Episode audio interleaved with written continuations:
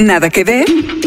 Documentales, cine de autor, series de todos lados del mundo y una que otra película dominguera. Aquí, Mariana Linares Cruz, Trino Camacho y Luis Pablo Boregard hablan de Netflix, recomiendan lo que vale la pena y te ayudan a solucionar el eterno dilema de no tener nada que ver. I'm going to tell you a story. Everything happens for a reason. Goddamn right. Nada que ver, un podcast original de Netflix. Ha llegado la hora de ser prácticos. Hola, hola, ¿cómo están? Les saluda Luis Pablo Orregar y aquí estamos en Nada que ver. Mariana Linares, Trino Camacho, compañeros, ¿cómo están? Mucho gusto saludarlos. Ay, ¿qué tal? Este, pues aquí con una confesión ya desde antes, compañeros, porque normalmente yo eh, veo, veo lo que, lo que, todo lo que hay en Netflix a unas horas muy particulares, que es a las 5 de la mañana, en la madrugada.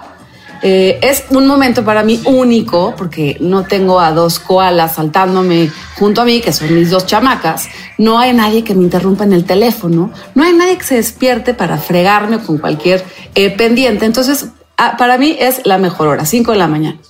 Pero debo confesarles que para recomendar este título fue una hora en donde toda mi mente y mi cerebro se perturbaron muchísimo las sensaciones, eh, este, ¿qué les puedo decir? Me provocó, me perturbó, me perturbó. No sé si por la hora, ¿eh? Debe haber sido un viajezote total, porque yo creo que Ah, ese sí. es, es, es, es lo que procura este, este título del cual vamos a hablar hoy, que se llama Monos, una película colombiana, y yo me atrevo a decir que es de lo mejor que he visto en este rarísimo 2020. Es una película de 2019.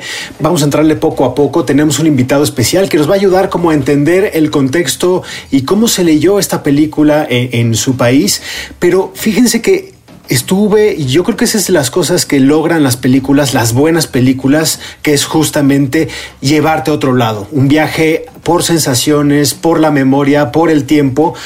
Y yo les quería preguntar, Mariana Trino, por ejemplo, ¿ustedes recuerdan la primera vez que en una sala de cine o ante una película descubrieron el miedo? Ay, ay, ay, ay, ay, ay. Yo no lo recuerdo, pero, pero mi padre me lo contaba muchas veces. Y, y es más, creo que aquí ya lo he contado también, que muy pequeña me- él fue a ver la película de El Cazador. Sí. Y pues creo que no tenía opción de dejarme en algún lugar y me llevó con él en aquel entonces donde todavía eh, no había tantas restri- restricciones para entrar al cine. Y, y él dice que pues que me quedé con los ojos abiertos todo el tiempo. Y ahora es verdad que cada vez que veo una escena de que, que implique como una pistola que alguien vaya a ir a acribillar a alguien, me genera miedo, miedo. Sí, claro. Hola, eh, cuando vi la película de Pinocho y vi la ballenota, o sea, salí corriendo para afuera, o sea, mi jefa fue a seguirme porque dije, no puedo seguirme. Eso fue Pinocho, fue terrorífico. Ya me había asustado cuando les habían salido orejas a los niños, pero la ballena ya fue too much. Es verdad, Pinocho da susto, da miedo. ¿Sabes por qué? Eh, eh, sí, es que eh, estaba viendo monos y la película me llevó a, yo creo que era 1990 porque estuve viendo cuando se estrenó una película que se llama El Señor de las Moscas, que es un remake de un clásico del cine de Peter Brook. Pues yo, claro, tenía nueve años, era una tarde que me llevó obviamente mi papá y yo pues, realmente estoy pensando ahorita si yo tuve que haber visto esa película porque, pues si ustedes han visto El Señor de las Moscas, saben de qué se trata y saben que es una película muy dura y, y no da miedo por una cuestión de los monstruos, no es que salga un ser fantástico, sino que toca lo más bajo o lo más crudo de la naturaleza humana. Y yo creo que eso es lo que, lo que Monos me atrapó y eso es lo que no me pudo soltar a lo largo de pues, estas casi dos horas que dura.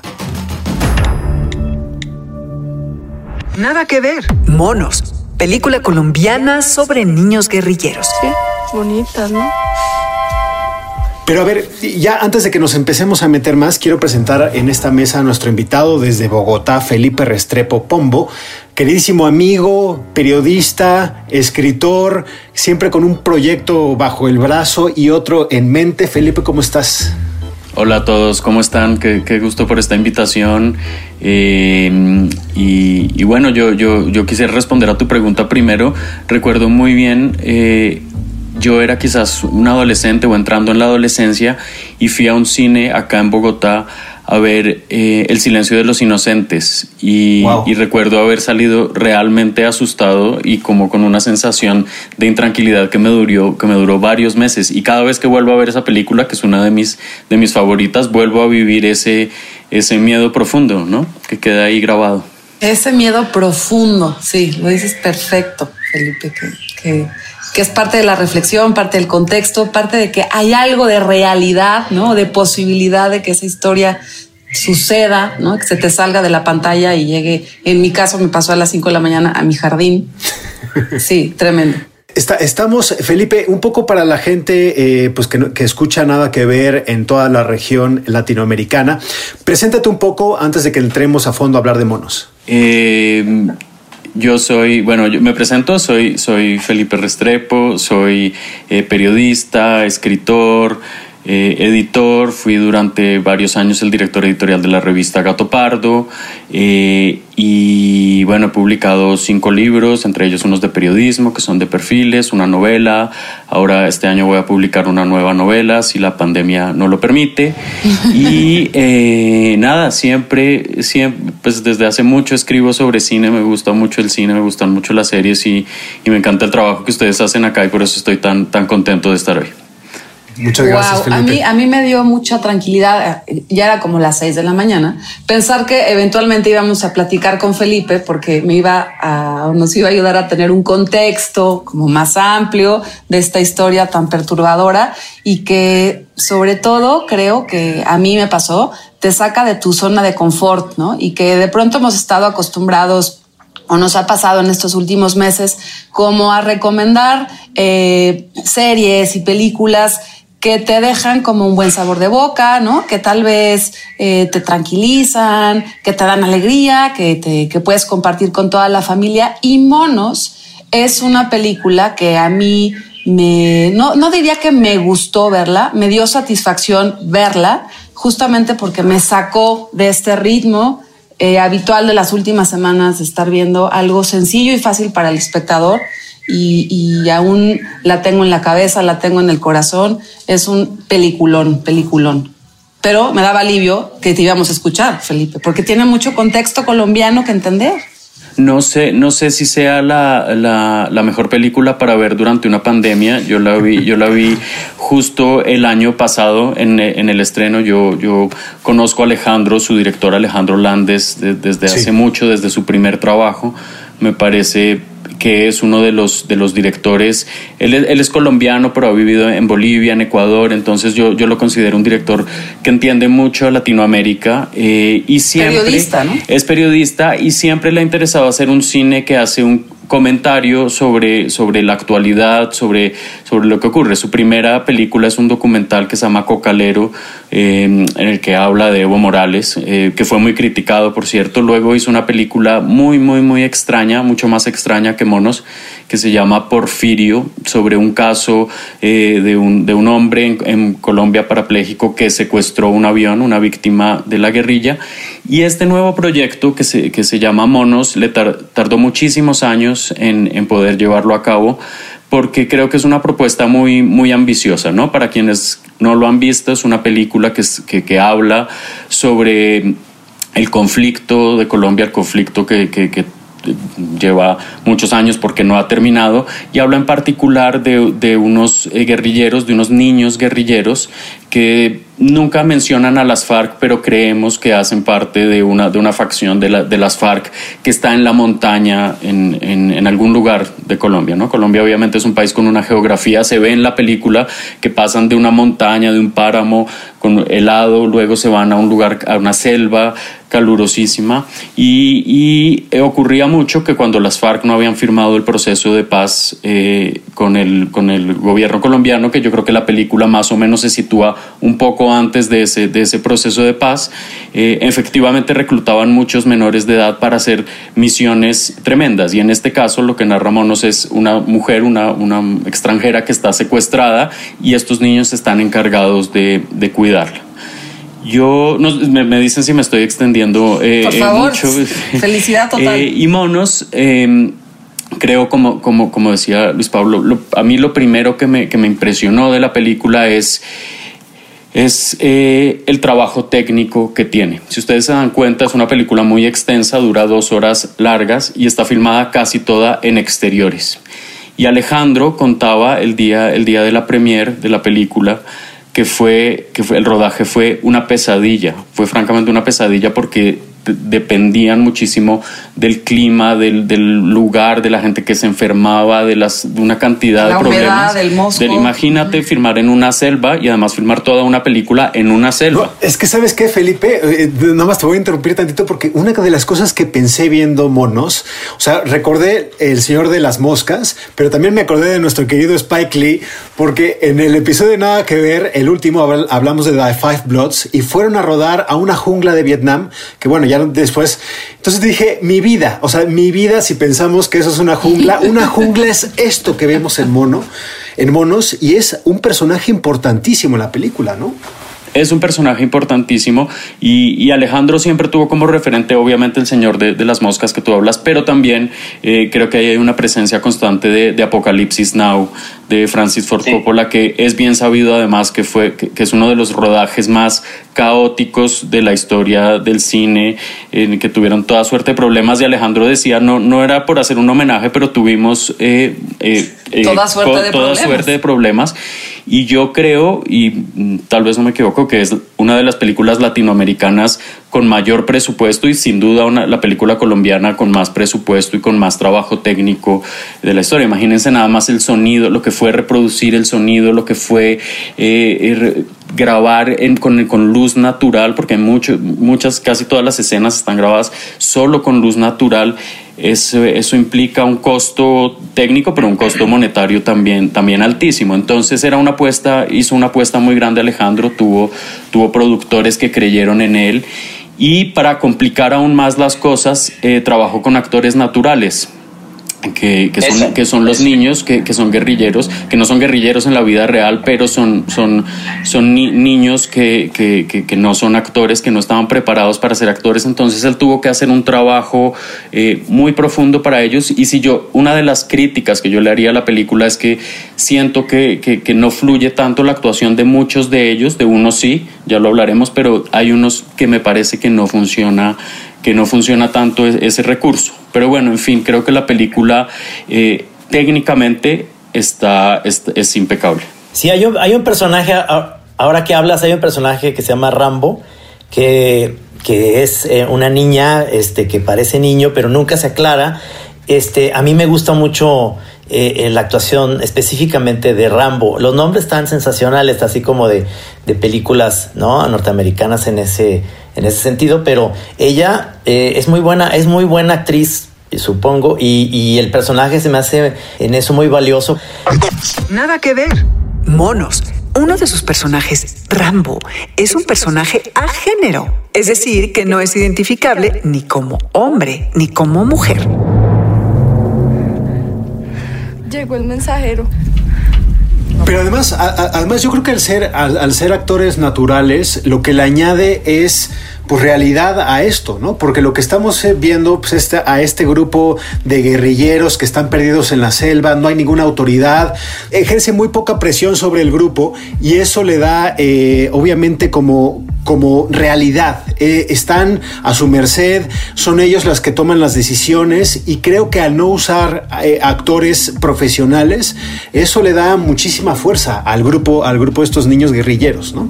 Este, Felipe, arrancabas diciendo que no sabes si era una buena película para la pandemia. Y yo creo que sí es una buena película para estos momentos, porque también nos hace recordarnos, a mí me pasó, como que todo, toda esa situación tan compleja, tan complicada que, que es, que es ser guerrillero, ¿no?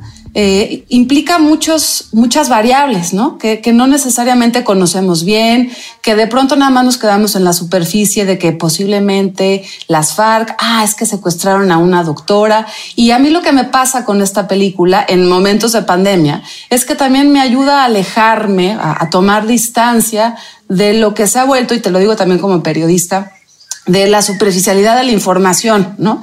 Eh, de pronto estas películas o estas series nos sirven para profundizar en hechos, en, hechos históricos o en hechos actuales o en hechos políticos o en hechos sociales de otra manera, desde un punto de vista de narrativo, con una historia muy compleja, con un dominio del, del lenguaje cinematográfico absoluto y te hace pensar que estamos en un mundo muy complicado, ¿no? Más allá de la pandemia, que antes de la pandemia había todas estas situaciones muy difíciles. Un poco yo comparaba, eh, ya no estoy aquí, de Luis Fernando Frías, que ya también platicamos de, ella hace unas semanas, en donde son estas juventudes o estas infancias con, sin posibilidad de nada, ¿no? Sin oportunidades, este, en donde pues te vuelves o el que te matan o el que vas a matar.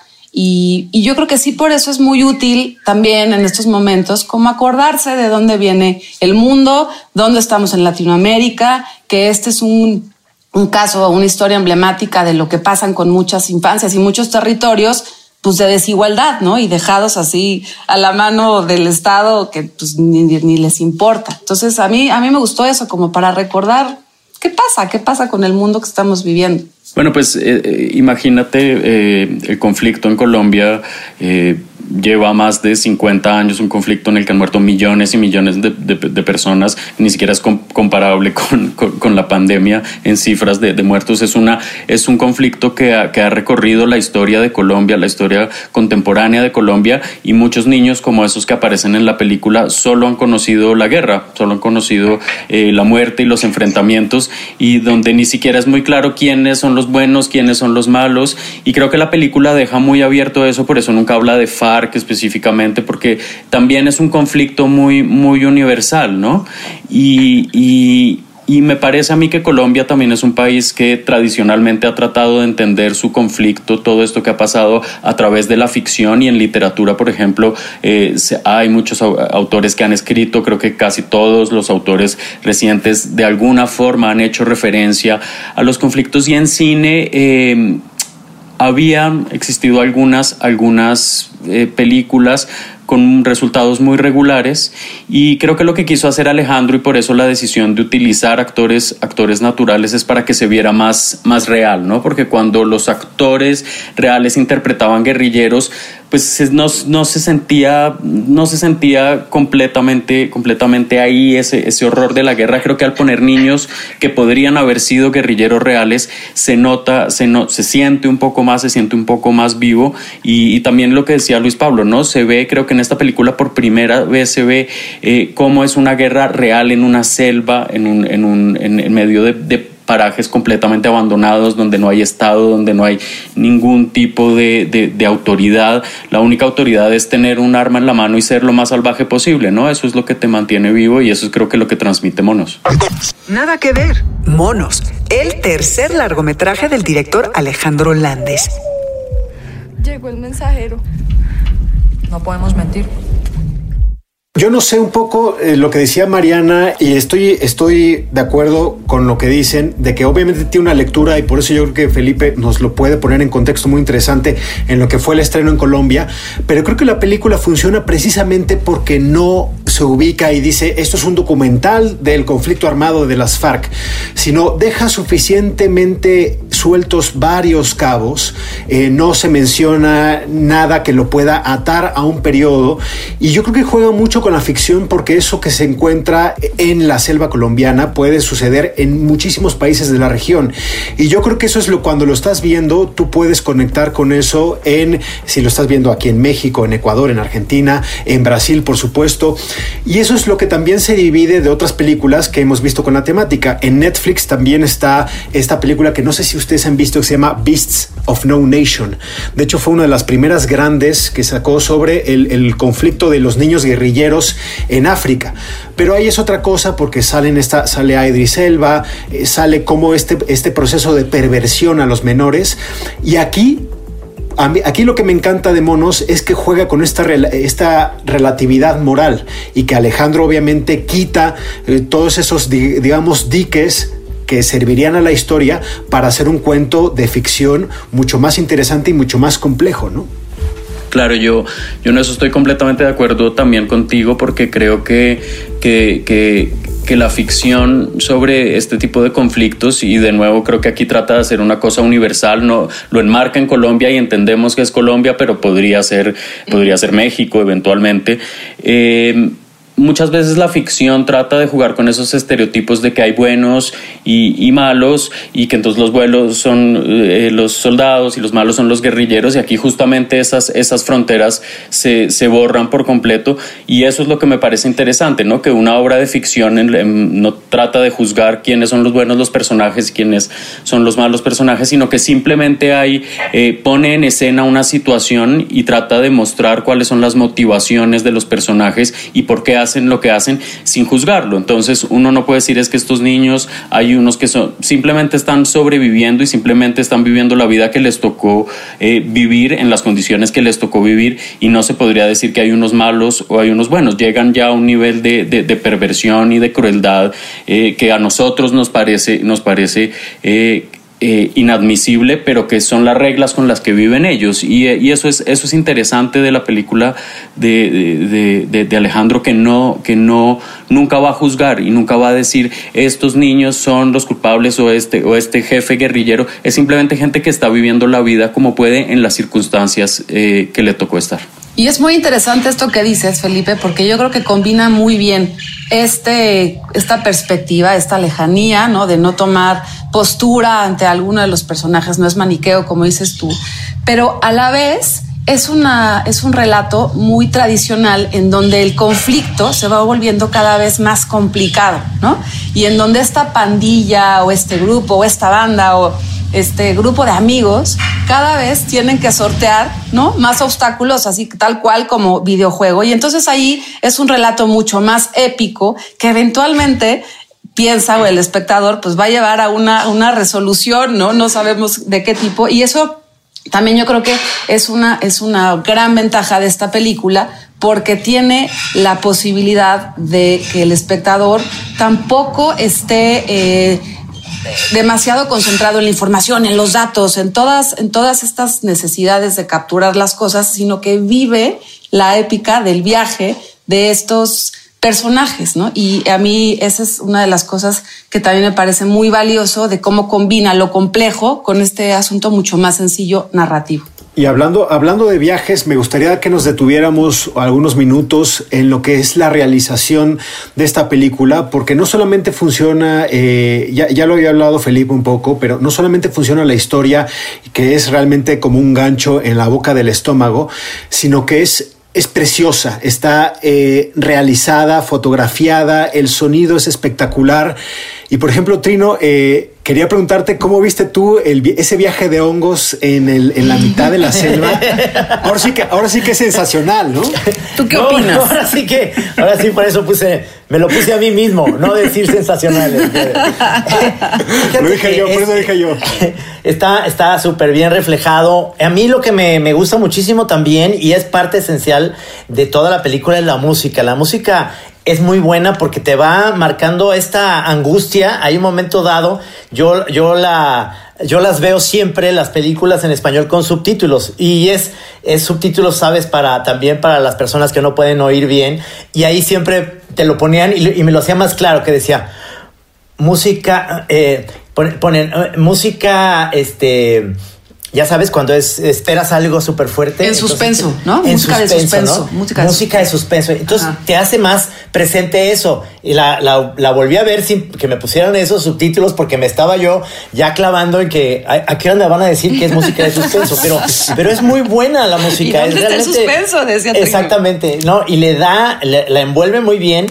El viaje eh, de hongo está súper bien eh, hecho este, yo, yo me imagino que ahí faltó también un poco de ayahuasca o lo que sea, porque en Colombia también se da mucho eso, pero en, en, realidad a mí el personaje, por ejemplo, de Wilson Salazar, que le dicen el enano, que es un personaje que en su biografía eh, al parecer sí perteneció a, a, la, a, las FARC, este, tiene los diálogos muy naturales, ¿me, ¿me entiendes? O sea, todas las explicaciones que les estaba dando.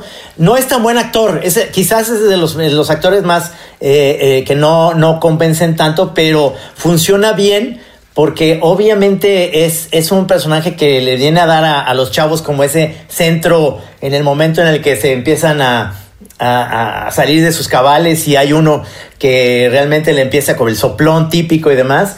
Este, esa, es, esa parte es, es buenísima y él, el personaje me, se me hace muy bueno, pero ciertamente esa es, el, es la parte en la que vi más floja la actuación.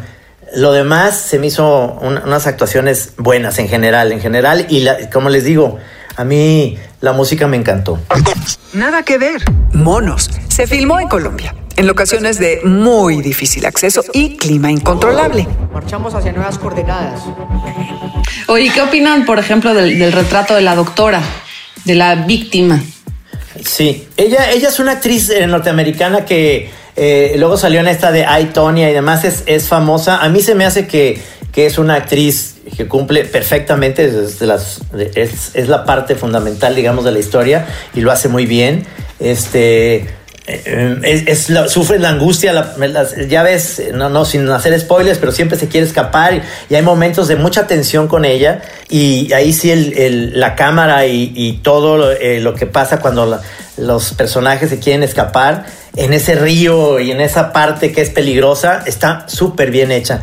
Es una película que técnicamente a mí se me hace que está a, primer nivel en, en general y, se nota que le metieron dinero, no precisamente por estar en esos escenarios, sino porque realmente está filmada con una técnica eh, como si lo hubiera filmado este, cualquier director de, de gran presupuesto en Estados Unidos. Oye, Felipe, eh, me gustaría saber esto que pregunta Mariana sobre el personaje de la secuestrada. Eh, ¿cómo, ¿Cómo se leyó en, en, en Colombia? Porque obviamente para un espectador extranjero, pues quizá piensas que podría estar un poco basado en Ingrid Betancourt, ¿no? Sí, bueno, varias cosas sobre lo que comentaron, eh, muchas. Lo de lo que decías, eh, Trino, de, de, la, de la factura técnica y del sonido. Yo me acuerdo cuando, cuando era niño, Colombia no, no es un país con una tradición cinematográfica tan amplia. Me acuerdo que las películas colombianas tenían un problema con el sonido y era que la voz no, no, no coordinaba con el movimiento de, de, de, los labios de los actores. ¿no? De niño me acuerdo que hacían las películas colombianas, no lograban hacer una, una ingeniería de sonido lo suficientemente buena y uno decía, bueno, es una película colombiana, no, no tiene por qué, el sonido no tiene por qué coordinar. Y, y justo viendo monos es, es, lo impresionante la factura técnica con el sonido, porque creo que el sonido es, es, funda, es uno de los personajes de la película, ese sonido de la selva, el, el ruido que hacen, que, que hacen los códigos, chicos, ¿no? Entre esos ellos. códigos. Y el, eh, la, el, el estreno de la película coincidió con la renovación de la Cineteca de Bogotá y ahí pusieron todas las salas, una sala muy bella con un sonido espectacular. Nos mostraron la película y el invitado esa noche era Juan Manuel Santos, el, el, eh, en ese momento ya era expresidente o justo acababa de terminar su presidencia, Premio Nobel de la Paz por firmar el, el acuerdo de paz con las FARC y estaba invitado, estaba ahí en la sala viendo la película con su familia y eh, cuando terminó la proyección, que además uno, uno queda después de ver este descenso a los infiernos, este viaje eh, como entre psicodélico, esto angustiante, todo el mundo callado y de pronto empezaron a hacer los sonidos los chicos, o sea, los actores estaban, estaban en diferentes lugares de los teatros y empezaron a hacer su sonido de los monos y todo el mundo empezó a mirarse, no entendían. Pasaron al, al, al frente del teatro, pasaron con Juan Manuel Santos, se sentaron todos ahí y salió este personaje que tú mencionas que efectivamente hizo parte de las FARC y todos se juntaron ahí y la gente empezó a aplaudir histérico. Fue muy emocionante por, por verlos ahí, ver, ver después de que ves la película, ves a los muchachos, ves al, a esto salió la, la, la, actriz que es la única actriz realmente de la película que es la secuestrada y fue un momento, fue un momento muy emocionante, un poco catártico de, después de haber visto esa película y después de tener ahí a Juan Manuel Santos que no todo lo que implicaba políticamente eh, ese momento. Y luego sí, claro, está el tema de, de, las víctimas. Eh, yo creo que, que, ese personaje tiene ciertos, ciertas cosas inspiradas en la historia de, de Ingrid Betancourt, obviamente eh, por, por, por, ser una secuestrada tan, tan famosa y tu, su, su, secuestro tan, tan largo, tan intenso y tan ampliamente documentado. Creo que, que, ahí hay, que ahí hay algo de ella, aunque, aunque el secuestro de Ingrid era más político, el de esta, el de esta mujer es, es simplemente económico, ¿no? Que, que, es, que es lo que pasó todos los años finales con las FARC que se, se, financiaron eh, con secuestros así a extranjeros, a gente con mucho dinero y no tenía nada que ver con una lucha política, era simplemente eh, su manera de mantenerse al lado del narcotráfico. Pero es, es, brutal eso, lo que menciona Trino, que es eh, obviamente el, el, el, paso de Wilson Salazar, quien fue conocido en la, en la guerrilla de las FARC como el enano, le da, le da esos toques un poco como surrealistas, eh, como de ese viaje que ustedes mencionaban, como a veces como de David Lynch, ¿no? Eh, que son personajes que te los ponen ahí y que no sabes si va muy en serio o no, si es nada más una aparición que luego no tendrá repercusiones en la historia. Y es, es eso es otra de las cosas que, conforman este eh, pues viaje de hongos, como mucha de la prensa que vio monos en el Festival de Berlín de 2019 definió esta película, ¿no? Oigan, ¿y cómo terminaron ustedes el viaje de esta película? ¿Cómo se quedaron ustedes? No, no, yo dormí, no, no dormí bien, no dormí bien. no. La verdad es que la, la, vi, la vi de noche, la vi a las 11, acabé como a la una de la mañana y, y yo estaba, además porque eh, vivo solo aquí ahorita, o sea, no están mis hijos ahorita, entonces acabé aterrado por los ruidos, ya, ya empezaba a oír el, el sonido de los... de los eh, eh, sí, o sea, acabas como inquieto, uh -huh, inquieto. pensando mucho, es esas películas que, que necesitas como luego echarte un whisky con alguien para platicarlo, porque porque hay muchas, eh, muchas cosas eh, al principio y en medio de toda la historia eh, que hay que platicar. De, de, me gustó mucho todas las escenas que se me hacían terroríficas, estas, estas con el lente en la noche, que se ven como las, solamente las sombras. Eh, es un recurso buenísimo. Me, me, me pareció que, que, es algo que necesitaba yo platicar y ahorita que lo estoy oyendo creo que es de esas, es de esas películas que acaba siempre queriendo estar con alguien ahí para, para seguir platicando de ella, ¿no? Sí, totalmente. Es, yo me puse a buscar, obviamente, eh, es de estas películas que te dan trabajo, porque primero te dan trabajo intelectualmente, te dejan pensando en ellas. A mí, como les dije, me llevó una tarde de finales de 1990. También creo que el encierro y la pandemia tiene mucho de estos viajes en el tiempo. Esta película me llevó a eso, me llevó a la novela de William Golding, El Señor de las, el Señor de las Moscas. Pero también quise más, quise consumir más, como dice eh, Trino, la música de Mika Levy que también hace un, un, soundtrack magnífico en Under the Skin, esta película también bastante extraña que protagoniza Scarlett Johansson. Quise saber quién es el director de cinematografía, que es un cuate, digamos, en términos eh, para los locos de, de la, de la, información bastante desconocido que se llama Jasper Wolf, europeo, que le añade yo creo que un toque, eh, un pulso súper frío, muy exacto a esta película y obviamente pues quise volver a ver eh, Cocalero, eh, la película de Alejandro que sobre, sobre Evo Morales y los cocaleros en Bolivia. O sea, me dejó con ganas de más, pero me dejó muy contento y ahí sí yo creo que pues en la pandemia no solamente tenemos cosas que ver, cosas que nos dejan muy bien, hay veces que queremos ver buenas cosas y esta sin, sin lugar a dudas es una excelente película. Nada que ver. Monos. Muchos de los personajes están interpretados por no actores que fueron seleccionados de entre más de 800 candidatos. Algunos de ellos son menores de edad. ¿Qué pasa cosas más graves que eso? Está pasando algo mucho más grave. Yo les diría que, que si, tú, si tienen un momento de soledad, eh, difícil en, este, en, estos, en estos meses, pero aprovechen y vean esta película que se llama Monos, disfrútenla, no, no, no en el sentido lúdico de la palabra, sino cinematográfico, ¿no? Porque el dominio de todos los elementos están ahí absolutos, los diálogos, la puesta de cámara, las actuaciones que a mí sí me, me gustaron muchísimo, por supuesto que la fotografía, la música, es de estas películas, y, y ahí sí te quiero preguntar, Felipe, que yo creo que con el paso del tiempo se volverá emblemática en la historia del cine colombiano, ¿no? ¿Cómo lo ves tú? Sí, bueno, quería comentar que, que, que, justo la recepción de la película fue, fue ambigua en Colombia. Em, porque, porque obviamente es un tema muy sensible, eh, que no todo el mundo mira de la misma forma. Eh, algunos decían que glorificaba la violencia de la guerrilla, otros por el contrario decían que ese final era una oda al ejército. Eh, en fin, siempre hay unas lecturas absurdas. A mí, a mí eso, eso me parece que tiene que ver mucho con el momento y con, con las tensiones que puede haber en un país como Colombia, que son normales después de, de, de, de tantos años de enfrentamiento. Pero, pero sí, yo creo que es una película que con los años se va a ver diferente, eh, se va a conservar lo, lo, importante para mí que es, que es crear una atmósfera, que creo que es lo que crea Alejandro más que hablar de, del trasfondo de, del conflicto, crea una atmósfera muy bien hecha, de un, de un, tienes tú un, una relación como espectador con esa película muy fuerte, muy personal, que no puedes simplemente ignorar. Y siempre, yo por ejemplo, siempre me acordaré del día que vi Monos en cine porque me, me, me chocó, me dejó sin palabras,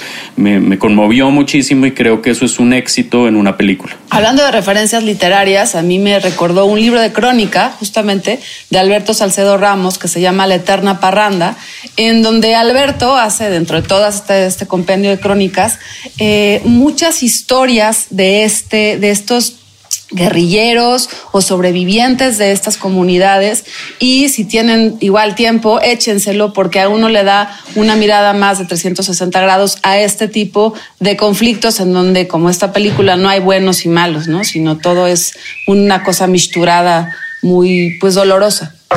Nada que ver. Monos.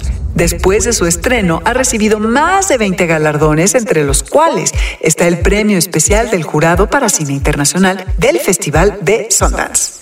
Y yo nada más voy a dejar este comentario para el final de este podcast, que agradezco que esté una película como Monos en Netflix, pero me hubiera encantado verla en pantalla grande. O sea, creo sí, que el viaje hubiera sido es brutal.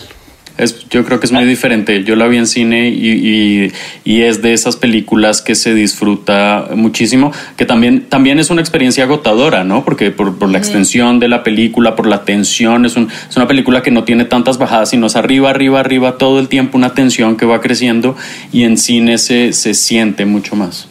Sí, hay que dejar el nombre también al final de, de la actuación de Shakira. No sé qué opinan ustedes. muy, muy, breve, muy breve su aparición en, en Muy bien esa Shakira, ¿eh? Muy bien puesta. Sí, a mí me encantó eso. Es la que provee el alimento. El alimento, exactamente. Bueno, pues Felipe, muchísimas gracias por habernos acompañado para platicar de esta película. ¿Qué peliculones están aventando los colombianos? Nos habían de, allá puesto la vara muy alta con El abrazo de la serpiente, luego con Pájaros de verano y esta pues ya es una, una trilogía de la modernidad colombiana, ¿no? Sí, creo que, que, son que son películas que ya, como decía hace un momento, no ah, es que son películas colombianas, son películas, punto, están a un nivel de factura, de trabajo, de profesionalismo internacional.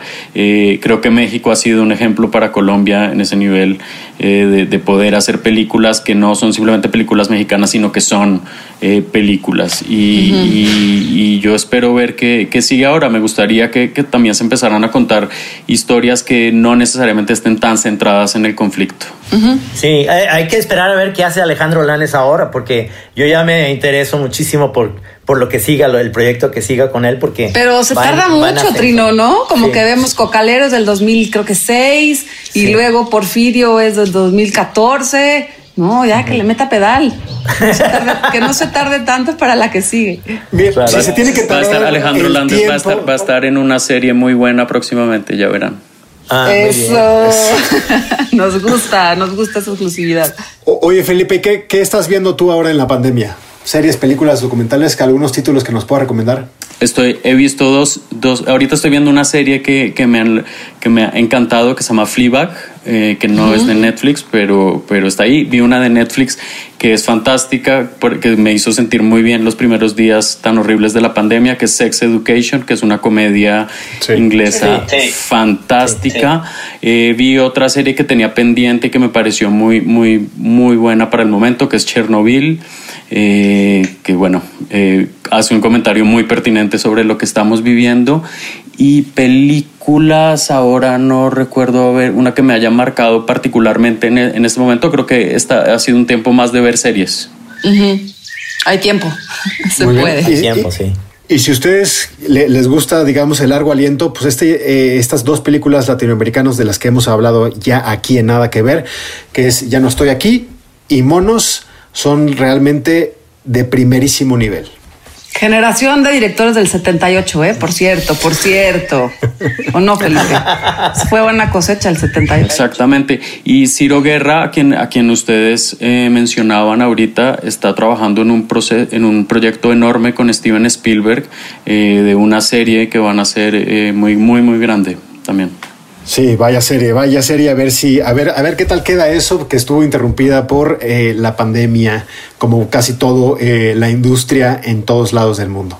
Pero bueno, Felipe, muchas gracias por platicar con nosotros. Eh, a ti te pueden seguir en arroba felres en Twitter, ¿no? Sí, así es. Muchísimas gracias a ustedes por, por la invitación. Estuvo padrísima la, la charla. Espero que, que- que sigamos haciendo esto. Qué placer escucharte, ¿eh? Y qué placer escuchar acento colombiano, que es mi favorito del mundo entero. Un abrazo hasta Bogotá, Felipe, que estés bien. Chao, que estén muy bien. Gracias, Felipe. Abrazos. Bye, bye. Bueno, compañeros, pues también un placer, como siempre, conectarnos otra vez a, a lugares como Cocoyoc y Chapala. Bueno, pues yo nomás les quiero decir, compañeros, que yo sí vi la, la segunda temporada de Politician. O sea, Y ¿los yo estás estoy- acusando o qué? Yo sí hice No, la no, tarea, no. yo sí hice la ¿Cómo, tarea, no como ustedes. no, no, porque, Me porque yo me adelanté, yo me adelanté. Perdón, como es una serie que, es que sí me gusta. Nada que ver. This young lady would like to vote. She can't without a student ID. Otherwise, they'd bus in a bunch of kids from other schools to vote illegally. That's insane. Me encantó Beth Midler. ¿Qué les puedo decir en esta nueva temporada? Véanlo nada más por Beth Midler, que lo hace sensacional. Ahora sí. Ah, es buen gancho, ¿eh? Cada Porque vez que Bette diga esa Midler ya- palabra. Ya, ya tenía los últimos dos episodios de la primera temporada, Sí. estaba Beth Midler ahí asomadita. Y ahora No, qué? pero ahora Ya. se desató y es increíble. Es una. Ahora sí, un- como dicen con un los romance personajes. de, de mirada de mujer, ¿no?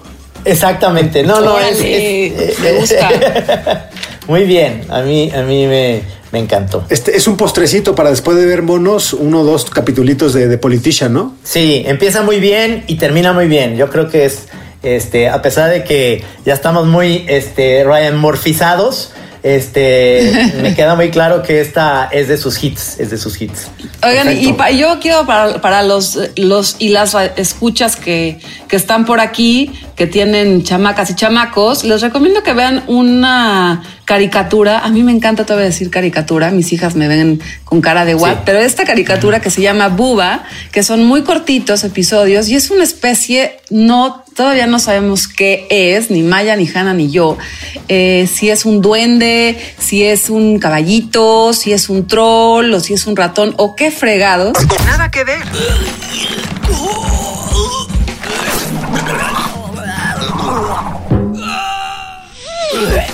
Pero son eh, alrededor de 10 minutos de aventuras de Buba. Se porta bastante mal, puede darle ideas a sus hijas y a sus hijos, pero está, está lindo. Eh, no, es, no es tan largo, ¿no? De pronto como que buscamos formatos más pequeños para de pronto entretenerlas este, en, en media hora nada más. Ahí está, Buba. Muy divertido, no hablan mucho, no hay muchos diálogos y deja eso mucho a la imaginación de los, de los, de los pequeños y las pequeñas. Pues ahí hay varias recomendaciones en este episodio eh, 62 de Nada que Ver. Eh, pues a- hasta aquí llegamos y nos escuchamos en la próxima, compañeros. Muchísimas gracias, como siempre, por estar en esta cita puntual semana a semana. Gracias, compañeros. Adiós. Bye. Hasta luego.